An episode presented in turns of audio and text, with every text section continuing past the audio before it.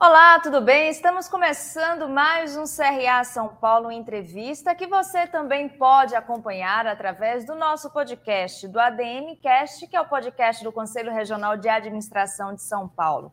Se você está me vendo e ainda não é inscrito aqui no canal, aproveita, se inscreva agora. Não esqueça de ativar as notificações, de deixar o seu like, seus comentários. Essa interação com a gente é muito importante. Combinado? Música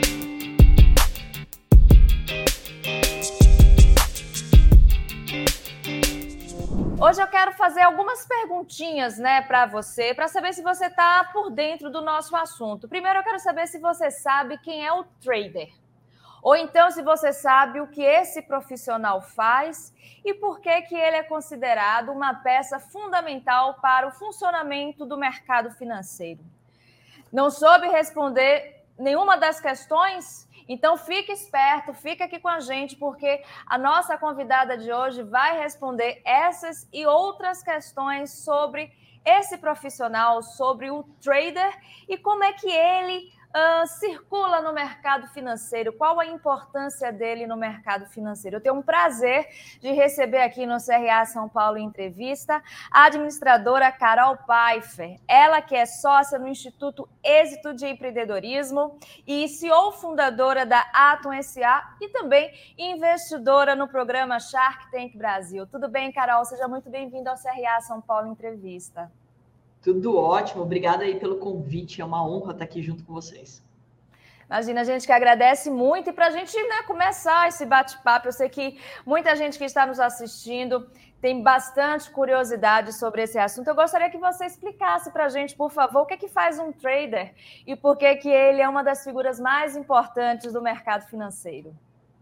Bom, primeiro de tudo, o trader, apesar de todo mundo achar que é, né, é um ET, que é uma pessoa totalmente diferente da realidade, etc., o trader nada mais é do que um negociante, né? É a pessoa que compra e vende com o objetivo de ter lucro. E no mercado financeiro, a figura do trader se torna ainda mais essencial, porque a gente está falando de pessoas que vão é, movimentar o mercado. Né? Então a gente pode ter o trader que faz isso durante o dia, né, como um day trade, que compra e vende no mesmo dia, o mais rápido possível. A gente pode ter o trader que vai montar uma carteira, uma posição mais longo prazo, para ganhar com a valorização das ações e também com os dividendos. Mas o trader em si é todo profissional que quer ganhar dinheiro com essa diferença entre a compra e a venda. E na sua opinião, Carol, existe alguma característica básica né, para se tornar um trader? Bom, a primeira de todas é a disciplina, né? Como qualquer outra profissão. Então, para você ter sucesso, para você ser um trader de sucesso, você precisa ter disciplina. Porque, afinal, ele não é uma, um jogo, não é cassino, não é sorte ou azar. É simplesmente você estudar as estratégias e você poder colocá-las em prática de fato. Então, é, algo que vai fazer a diferença de fato é o trader, a pessoa, ter essa disciplina. E, obviamente, o conhecimento apesar de ser uma profissão rápida, até de você é, se tornar um trader, né? Então você não precisa fazer uma faculdade muito longa, pós-graduação, MBA, você pode entrar no mercado financeiro e começar as suas primeiras operações como trader muito rápido. Ela exige sim conhecimento. Então, de novo, não é sorte, não é simplesmente um achismo. Ah, eu acho que a bolsa vai subir, eu acho que ela vai cair o trader ele precisa entender que ele precisa estudar e que ele vai continuar estudando para o resto da vida, porque também o mercado muda e todas as situações também. Então é muito importante que tenha essa clareza no objetivo de ter esse, é, de ter essa profissão. Quais são os principais desafios que esse profissional hoje enfrenta? Seria a chegada uh, das criptomoedas, por exemplo? Seria um, um desses desafios?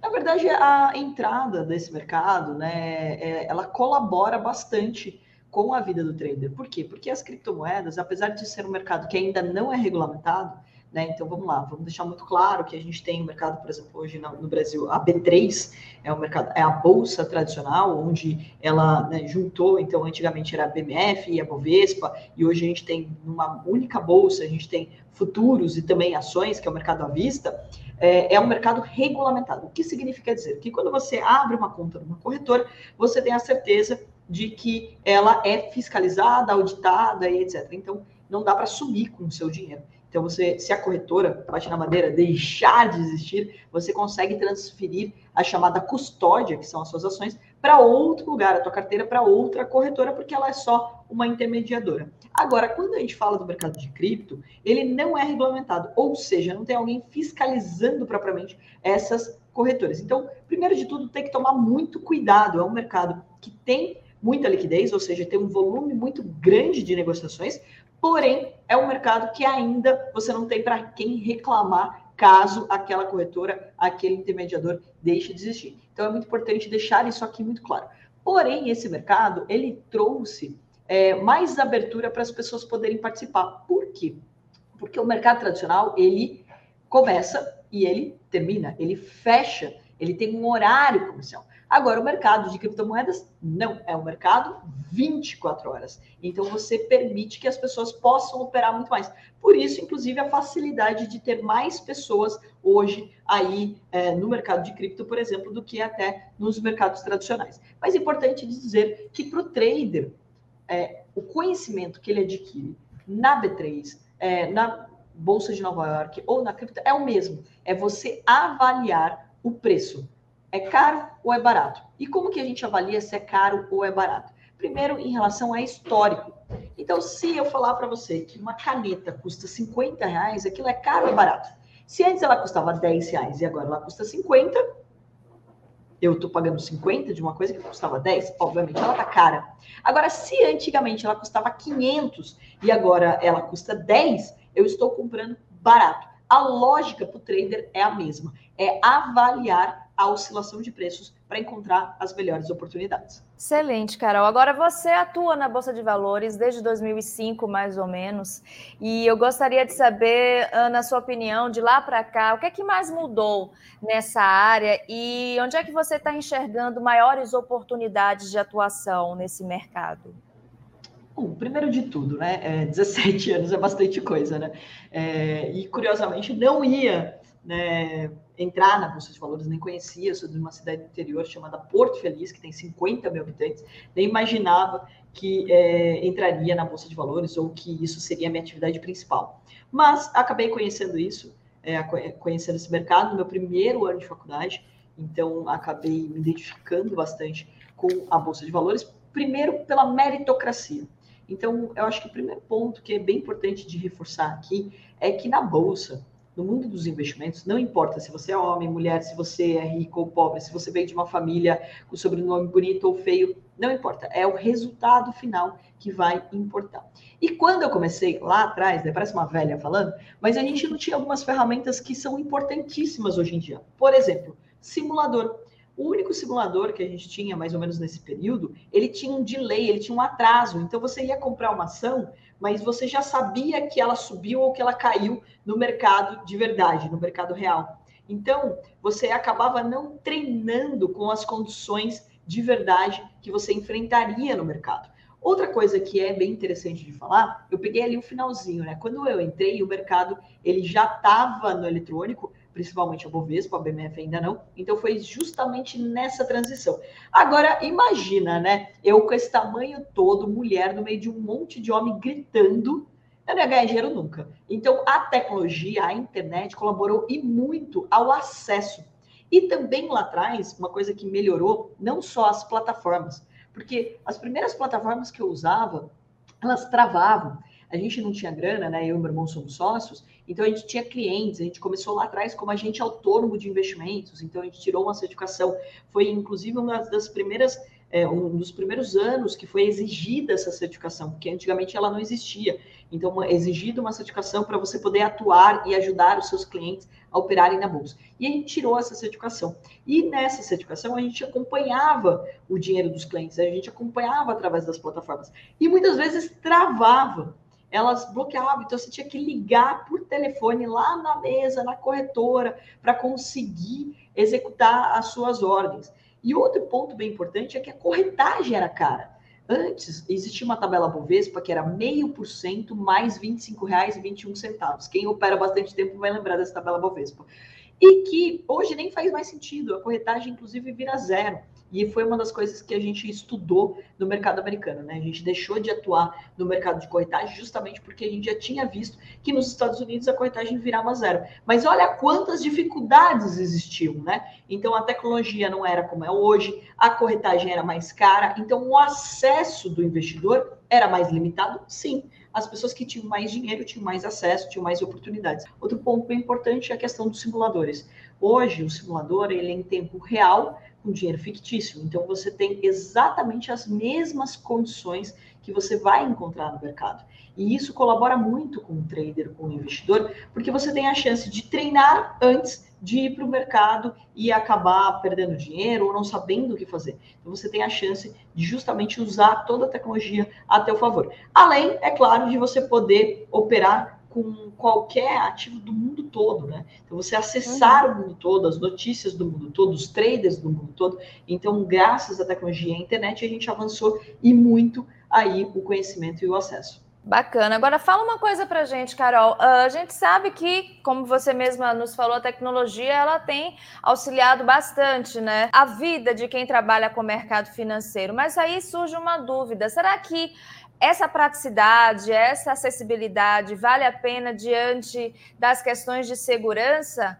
Né? Eu gostaria de saber, na sua opinião, o que que hoje não é seguro fazer uh, nesse mercado financeiro, né? O profissional de trader ele precisa tomar cuidado com determinadas movimentações, determinados softwares, enfim, o que, que dica você dá para esse profissional conseguir a praticidade que a tecnologia oferece e também ter a segurança e não cair em prejuízos, né? É interessante de falar que é, as pessoas elas costumam pegar e querer colocar o último o pé no último degrau da escada, né? Você pular etapas. Que etapas são essas? Primeiro de tudo, o conhecimento. O conhecimento te liberta para que você não seja refém da opinião de outras pessoas. O que tem acontecido bastante é que pessoas se acabam se entusiasmando com o mercado financeiro e daí ou escutando, putz, é, fulano me prometeu de X a X% de rentabilidade ao mês e daí eu vou mandar o dinheiro para a conta dele. Isso não existe, pessoal. Então é muito claro que o mercado,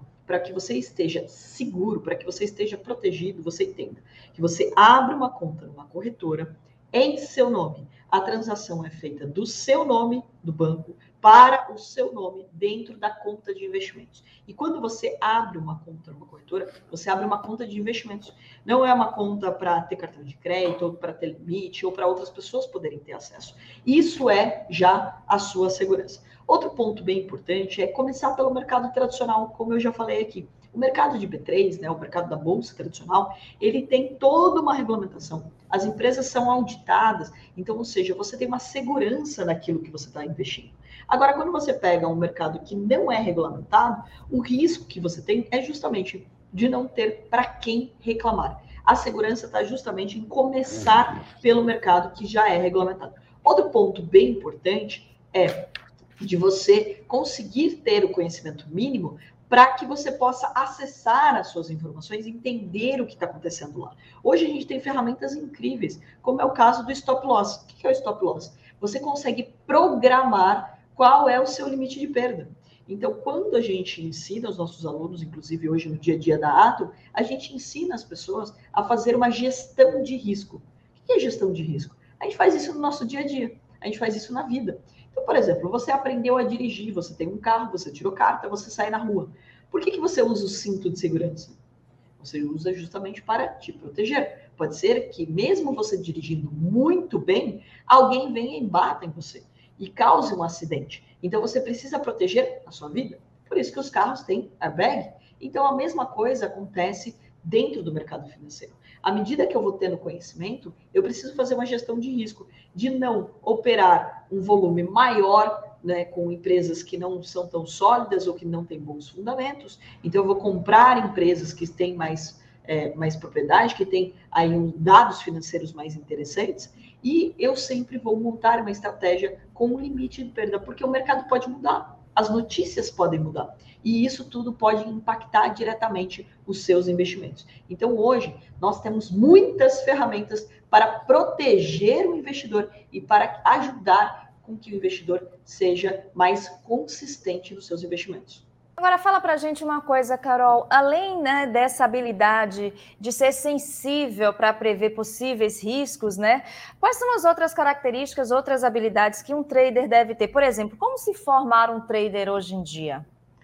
Ah, é tão legal de falar isso, porque quando as pessoas me perguntam quem pode ser trader, e eu respondo qualquer pessoa, as pessoas ficam, não, isso daí é, é né, lorota, isso, isso é mentira, né? tem que ter, tem que ser formado em Harvard, tem que saber tudo sobre economia, tem que saber. Não é verdade, porque o trader, de novo, pessoal, ele é um negociante. A gente faz isso ao longo de toda a nossa vida. Se você montar uma loja, o que, que você vai ter que fazer? Você vai ter que comprar produtos mais baratos para vender mais caro.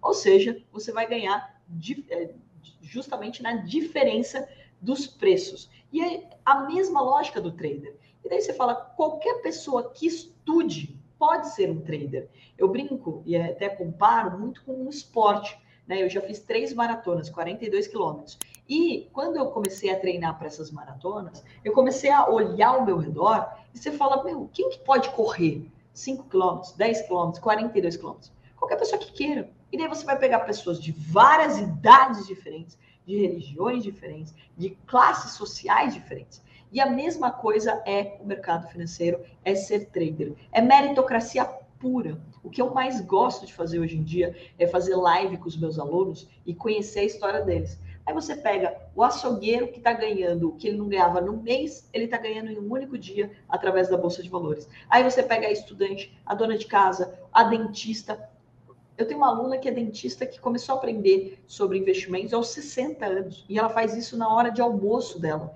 porque ela entendeu que ela precisava ser multirreceitas, que ela precisava ter mais uma fonte de renda. Então é muito interessante que não tem como falar assim: olha, você tem que ter estudado tal coisa antes. Qualquer pessoa que estude e que se dedique pode ser um trader. Algumas vão demorar mais, outras menos porque depende também das habilidades que você foi desenvolvendo ao longo da sua vida e o quanto de humildade você tem. E por que, que eu falo humildade? Porque tem muita gente que entra no mercado financeiro e a gente explica a parte técnica do negócio. Olha, você vai comprar aqui e vai vender ali.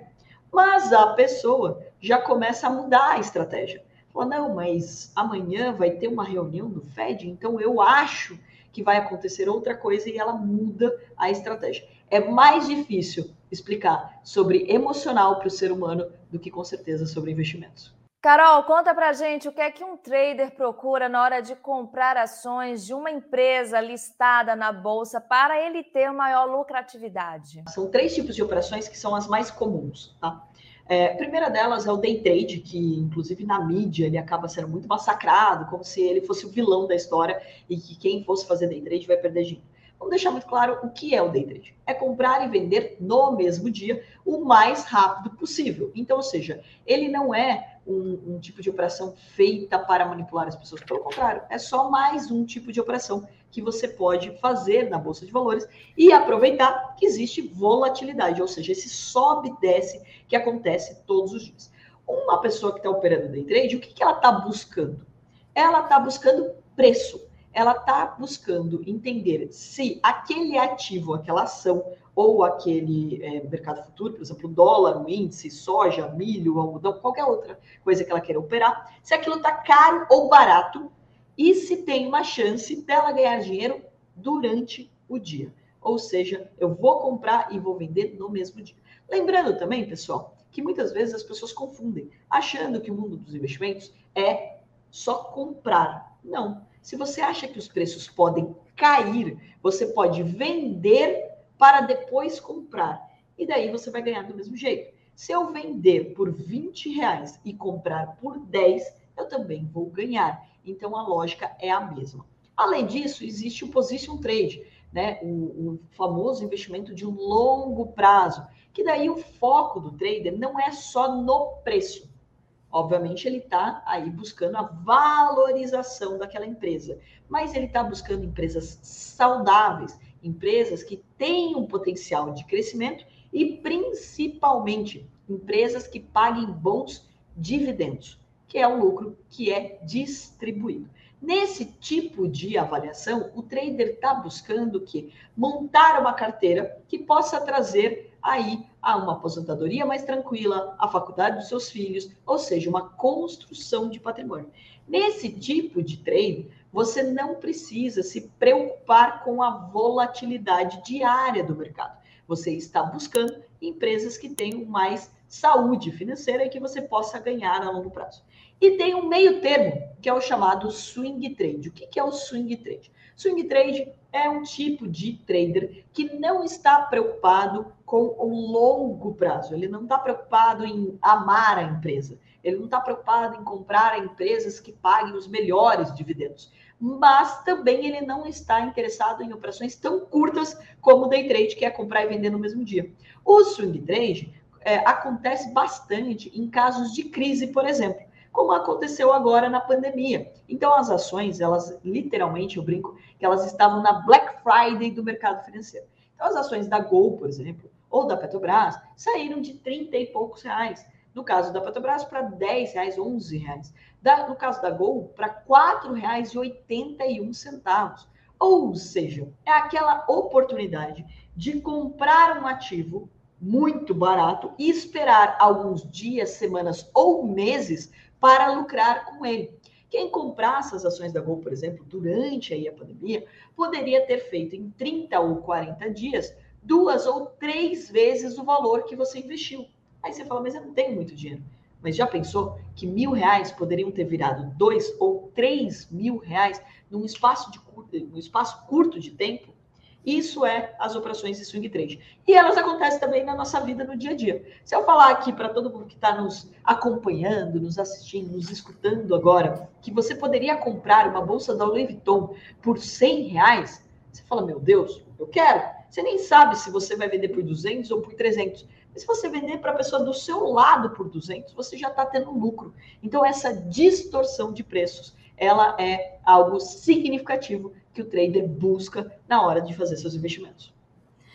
Bacana, Carol. Agora, antes da gente passar uh, para as perguntas que vão te apresentar mais né, para o nosso público, a gente vai falar um pouco mais sobre você.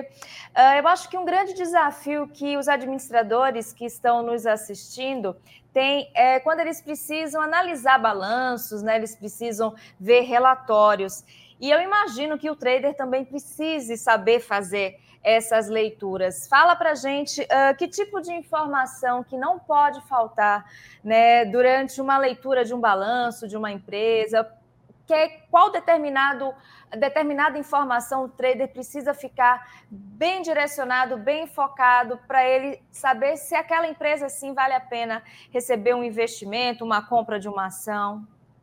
Perfeito. Bom, primeiro de tudo é que depende do trader. Se o trader ele é focado no curtíssimo prazo, ele não precisa, de fato, olhar a fundo os balanços, né? E uma das coisas bem interessantes também de você ter conta numa corretora é que você tem os analistas, onde eles estão olhando esses balanços e passando relatórios do que eles acreditam que seja o mais relevante para a sua informação. Então, muito legal de dizer que quanto mais assessoria você tem ao seu redor, menor é o seu risco. Então, mais você consegue ter informações para tomar boas decisões. É, no caso dos relatórios, o que, que é saudável você olhar? O que, que você deve buscar num relatório, num balanço? Primeiro de tudo, é a saúde da empresa. Se ela é saudável, se ela tem um endividamento alto, se ela não tem. Se ela tem um endividamento alto, provavelmente ela está pagando o quê? Juros sobre esse endividamento que ela tem. E isso vai prejudicar os negócios. Então, principalmente porque se a gente pega uma situação adversa, como foi o caso da pandemia, a empresa ela pode sofrer muito mais se ela não tem caixa. Empresas que têm caixa, que estão preocupadas no seu crescimento, não só no seu segmento, em crescer o seu faturamento, mas em adquirir outras empresas, acabam sendo empresas mais interessantes. Outro ponto bem importante é a margem de lucratividade daquele negócio. Então vamos lá. Se você for montar um negócio hoje e eu falar que o teu negócio, um, te dá 5% de margem líquida e outro te dá 50% de margem líquida, qual dos dois negócios você vai preferir? Se a gente levar em consideração que você tem habilidade para os dois negócios, um você teria que faturar 2 milhões para ter um milhão no seu bolso, aquele que tem 50% de margem. Agora, o outro que tem apenas 5%, você vai ter que faturar 20 milhões para sobrar um milhão no seu bolso. Então, é muito importante que você olhe a margem daquela empresa. Porque, de novo, como a gente não tem como controlar as situações econômicas e políticas, nem do nosso país, nem do mundo, a gente sabe que vão ter situações contrárias àquela empresa. Então, é muito importante que ela esteja o mais saudável possível. E isso acontece com dinheiro em caixa, com margens adequadas e, é claro, com uma empresa que cresce, que ela mostra que ela tem um crescimento é, constante, sustentável. Então, é muito importante que é, seja olhado os números com esse propósito. Também vale lembrar, pessoal, que toda empresa de capital aberto, ela é obrigatoriamente, ela é obrigada a publicar os seus resultados. E ela também tem uma área de RI, que é o relacionamento com o investidor. Caso surja alguma dúvida que você não entendeu sobre aquele dado financeiro daquela empresa, você pode acionar o RI como acionista e você pode ter mais informações. Quanto mais você conhece sobre o segmento ou setor, fica mais fácil tomar a decisão se é ou não um bom investimento. Como surgiu a administração na sua vida? Eu pesquisando sobre você, descobri que você queria ter uma loja de roupas. Como é que foi isso? Como é que esse mundo uh, do mercado financeiro também entrou no seu dia a dia? Na verdade, eu é, fui fazer administração de empresas porque eu queria ter uma empresa de moda. Então, a minha mãe tinha confecção infantil, a minha avó de adulto eu queria montar uma moda teens, então meio termo, né, que é aquela fase realmente meio complicada, né, que você ainda não é adulto, mas você ainda não, você também não é mais criança e você quer ter uma roupa mais com mais divertida, né? E daí eu me identifiquei com esse mercado por causa de influência aí da minha mãe e da minha avó, e eu queria montar uma empresa de moda, eu não queria ser a estilista. Então, quando eu fui tomar uma decisão de qual vestibular eu ia prestar, eu entendi que para eu ter uma empresa de moda, primeiro eu precisava aprender sobre empresa. E o que, que você estuda para montar uma empresa ou para cuidar de uma empresa? Administração de empresas, né? Então eu me identifiquei com o curso porque eu não queria, na verdade, que a minha futura empresa de moda fosse a falência. Essa é a grande verdade. Porque eu via como empreender no nosso país era complicado, era difícil, as pessoas apanhavam e não entendiam todas as áreas de uma empresa. Mesmo porque a gente está falando de um país onde o empreendedorismo, por necessidade, é muito maior do que por oportunidade. Então, as pessoas elas acabam empreendendo porque elas precisam empreender e não necessariamente porque elas conhecem a fundo como montar um negócio. E daí isso me chamou a atenção. E levando em consideração que Uh, o vestibular para a ADM era mais concorrido do que para a moda, então nada contra o mundo da moda, mas eu entendi que pô, eu estava saindo ali é, do, do colegial, quer dizer, eu tenho que parar de falar colegial porque falaram que eu tô velha, né? Então, do ensino médio. Então, ou seja, eu estava saindo ali do ensino médio. Para lembrar de tudo para passar no vestibular, então era melhor primeiro fazer ADM para não perder é, a esse conhecimento, né? Não perder esse time e depois fazer algo em moda. Só que tudo mudou, porque no primeiro ano de faculdade eu conheci a Bolsa de Valores através do meu irmão, na verdade. Meu irmão também foi fazer administração de empresas. Meu irmão daí é outra situação, ele não sabia muito bem o que ele ia fazer, ele queria agronomia, medicina, eu convenci ele também a fazer administração de empresas, ele fez uma faculdade, eu fiz outra, mas o professor dele de economia falou para ele sobre bolsa de valores. E olha como é o poder do professor, né? De ter falado, instigado ele a aprender sobre esse mercado, ele me apresentou e a gente acabou aí criando toda a nossa trajetória na bolsa de valores.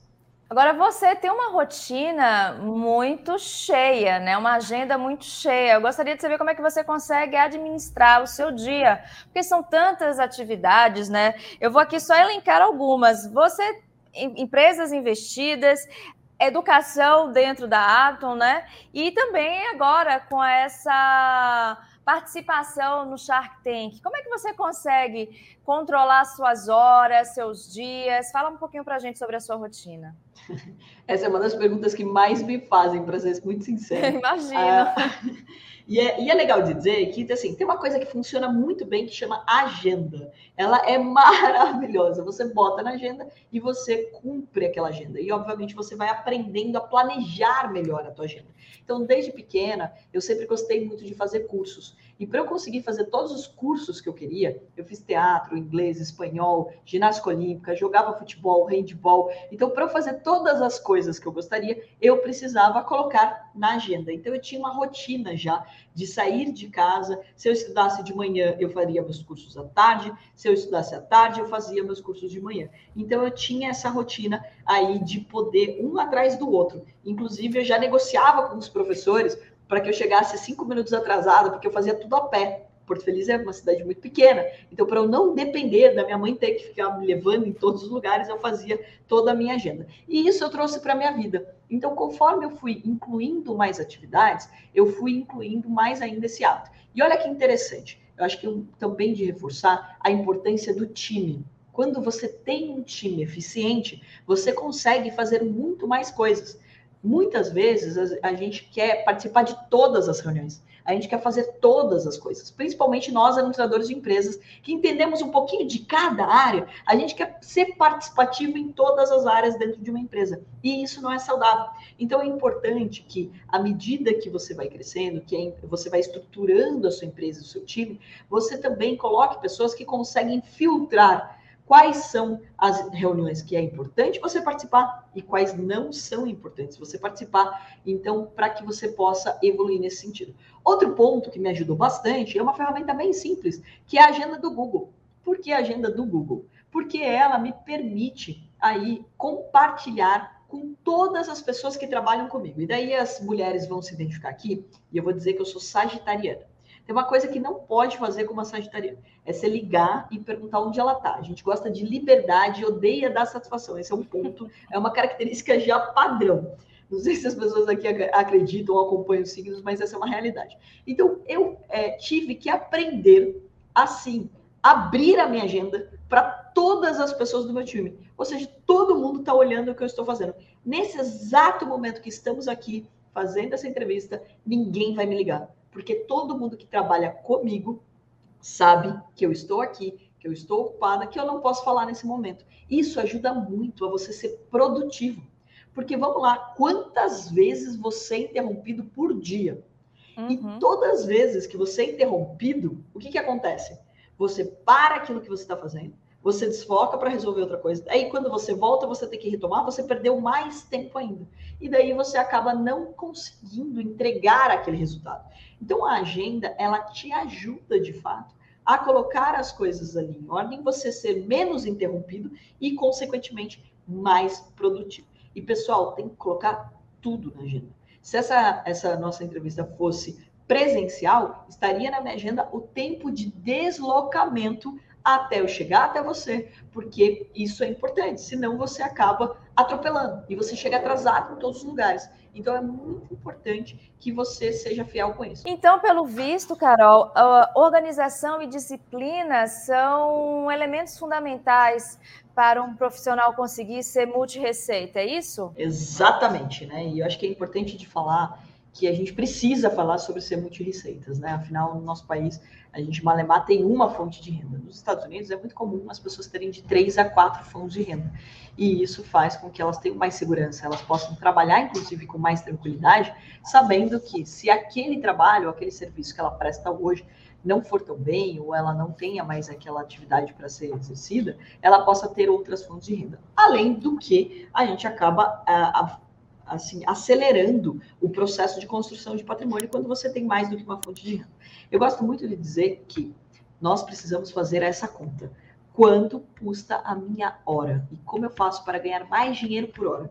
Se eu consigo ganhar mais dinheiro por hora, isso significa dizer que o processo de construção de riqueza, de chegar na tão sonhada aposentadoria, vai ser muito mais rápido. E quando eu falo sobre aposentadoria, as pessoas falam, mas eu sou muito novo para pensar sobre aposentadoria. A aposentadoria não tem nada a ver com idade, tem a ver com independência financeira.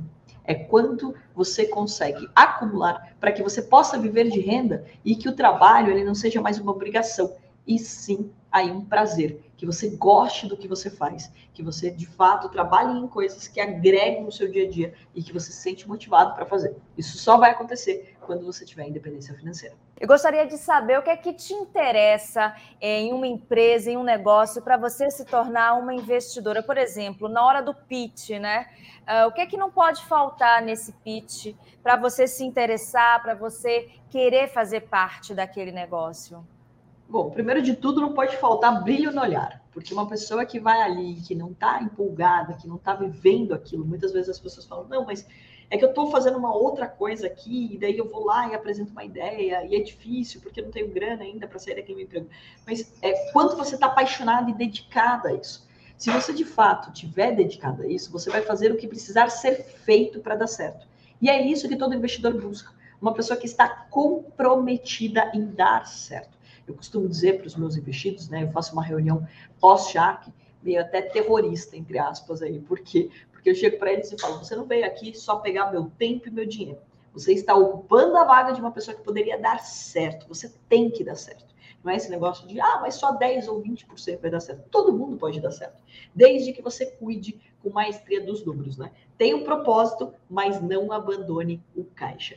E é muito importante de dizer que, além do brilho no olhar, humildade de querer ter um sócio, porque não adianta nada você pegar e procurar um sócio investidor que vai agregar no teu negócio, mas você é a dona da razão, você sabe todas as coisas, você não está aberta a evoluir ou a aprender.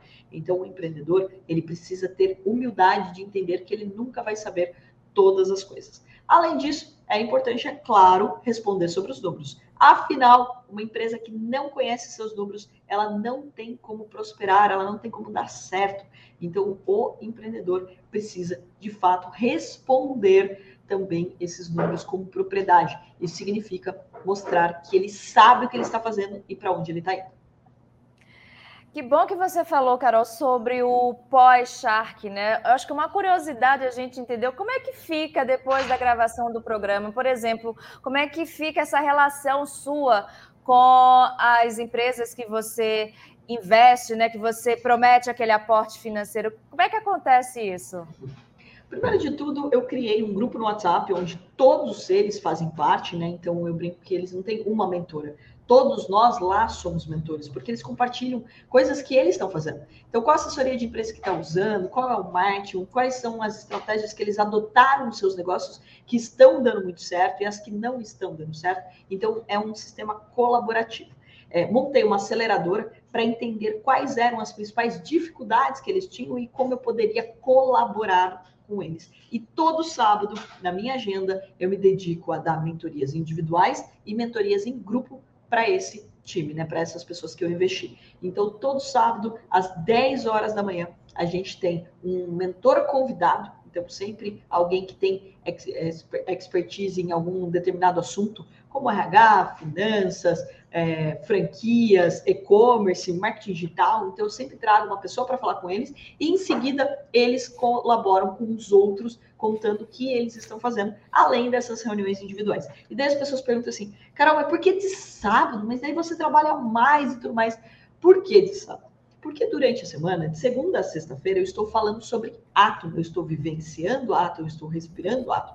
Se você muda de assunto o tempo todo, eu costumo dizer que é igual estação de rádio. Se você mudar de estação o tempo todo, você não escuta nenhuma música.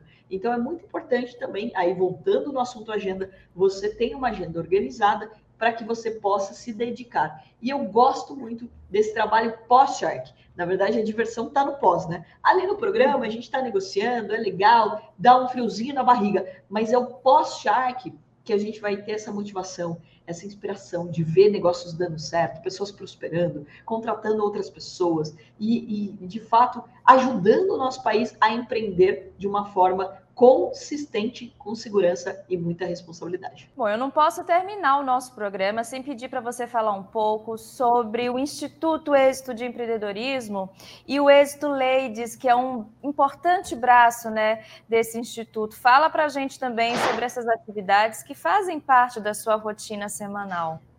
Com certeza. O Instituto Êxito é um instituto de empreendedorismo, onde a gente tem mais de 400 cursos de graça na plataforma sobre empreendedorismo então, qualquer pessoa que quer aprender mais sobre o assunto pode participar. E todo mundo que quer colaborar com conteúdos também. Então, você pode se tornar sócio ali, é, colaborando não só com dinheiro, mas com seu know-how, assuntos que você conhece, gravando esses conteúdos. O Instituto nasceu aí há três anos, ele tem como propósito justamente chegar a todos os lugares, né? Então, de levar para as escolas públicas, principalmente, esse conteúdo de graça. E é muito, muito legal de falar que quando eu fui convidada pelo Janguei Diniz, que é o fundador do Ser Educacional, para participar desse instituto, falou qual é o, teu, grande propósito? Eu falei, eu quero ajudar a mudar a educação financeira do Brasil. Ele falou, por que ajudar a mudar? Eu falei, porque ninguém muda nada sozinho. Eu não vou mudar a educação financeira. Se as pessoas não colocarem em prática, se eu falar um monte e ninguém fizer nada com esse conteúdo, eu não estou ajudando ninguém. Então a gente ajuda quando as pessoas colocam em prática e quando elas comentam com outras pessoas, como quando elas viram exemplo para outras pessoas. E daí ele me convidou para fundar esse instituto junto com ele e mais 33 homens. E daí surgiu a possibilidade aí de montar o Êxito Ladies, a Câmara de Empreendedorismo Feminino, para incentivar mais mulheres a virem para o Instituto Êxito e elas entenderem que é importantíssimo o papel da mulher na sociedade, inclusive. A mulher é um agente de transformação. A mulher ela passa mais tempo com os filhos do que os pais. Então, se a mulher falar sobre dinheiro, empreendedorismo e política, a gente mudou o país. Então, é importantíssimo também que as mulheres se incluam nesse movimento. E eu fico muito feliz de hoje a gente ter muito mais mulheres dentro do Instituto e que fazem, que acontecem, são muito dinâmicas, né? E é legal também de dizer que a mulher, ela compartilha. Naturalmente, a gente compartilha muito mais. Muito bacana, Carol. Bom, a gente infelizmente está chegando ao final do nosso programa. Eu gostaria de te pedir uma dica de leitura, né? Pode ser sobre o nosso tema de hoje, trader, mercado financeiro, como também pode ser um livro que tenha uh, te emocionado e que não tenha nada a ver com o nosso papo hoje. Quem gosta de mercado financeiro recomendo aí Mentes Brilhantes, Roubos Bilionários. Ele conta sobre a crise de 2008. São histórias verdadeiras. É um, fácil, é um livro fácil de ler, gostoso, porque são histórias. E tem uma frase nele que eu adoro, que é: a máquina é melhor do que o homem, mas o homem com uma máquina é melhor do que a máquina. Então, eu acho que duas recomendações aqui bem assertivas para quem gosta desse papo. Excelentes dicas. Quero aqui agradecer né, a sua participação aqui com a gente. Um prazer tê-la aqui conosco. Muito obrigada. E quem ainda não te segue né, nas redes sociais, onde é que as pessoas podem encontrar a Carol? Bom, no Instagram, Kpaifer, né? CA de Carol. Pfeiffer com dois Fs de faca aí, então K Pfeiffer aí na rede social, no nosso site atomeducacional.com.br. Quem aí ficou curioso sobre o mundo dos investimentos, mas não sabe se é para você, tem uma aula de graça te esperando lá, então você tem bastante conteúdo para você. E também aí no nosso canal do YouTube, que é o Vida de Trader, tem mais de mil vídeos mostrando operações ali que foram feitas no mercado para você aí se motivar, criar coragem para aprender cada vez mais sobre grana, money e bufo. Excelente, Carol. Mais uma vez, muito obrigada. E obrigada a você que ficou conosco em mais uma edição aqui do CRA São Paulo Entrevista. Você que está nos ouvindo no ADM Encast, muito obrigada pela sua audiência. Espero que vocês tenham gostado. Eu tenho certeza que vocês gostaram. Escrevam aqui nos comentários o que vocês acharam sobre esse programa e também sobre o nosso canal. Surgiram novos convidados, novos assuntos. E se você está me ouvindo no podcast, não esqueça de nos seguir nas redes sociais do Conselho Regional de Administração de São Paulo. Até um próximo CRA São Paulo Entrevista. Tchau, tchau. O dinheiro, ele é um potencializador de escolhas. Eu, se sou uma pessoa que me sinto é, rico, me sinto feliz, com mais dinheiro eu serei mais rico e mais feliz. Se eu sou uma pessoa desorganizada, se eu sou uma pessoa infeliz, ganhar muito dinheiro tende a potencializar minha desorganização, potencializar minha infelicidade, porque, na verdade, o que determina. A felicidade é um conceito muito complexo, né? Teríamos que fazer um papo inteiro sobre filosofia para discutir felicidade. Eu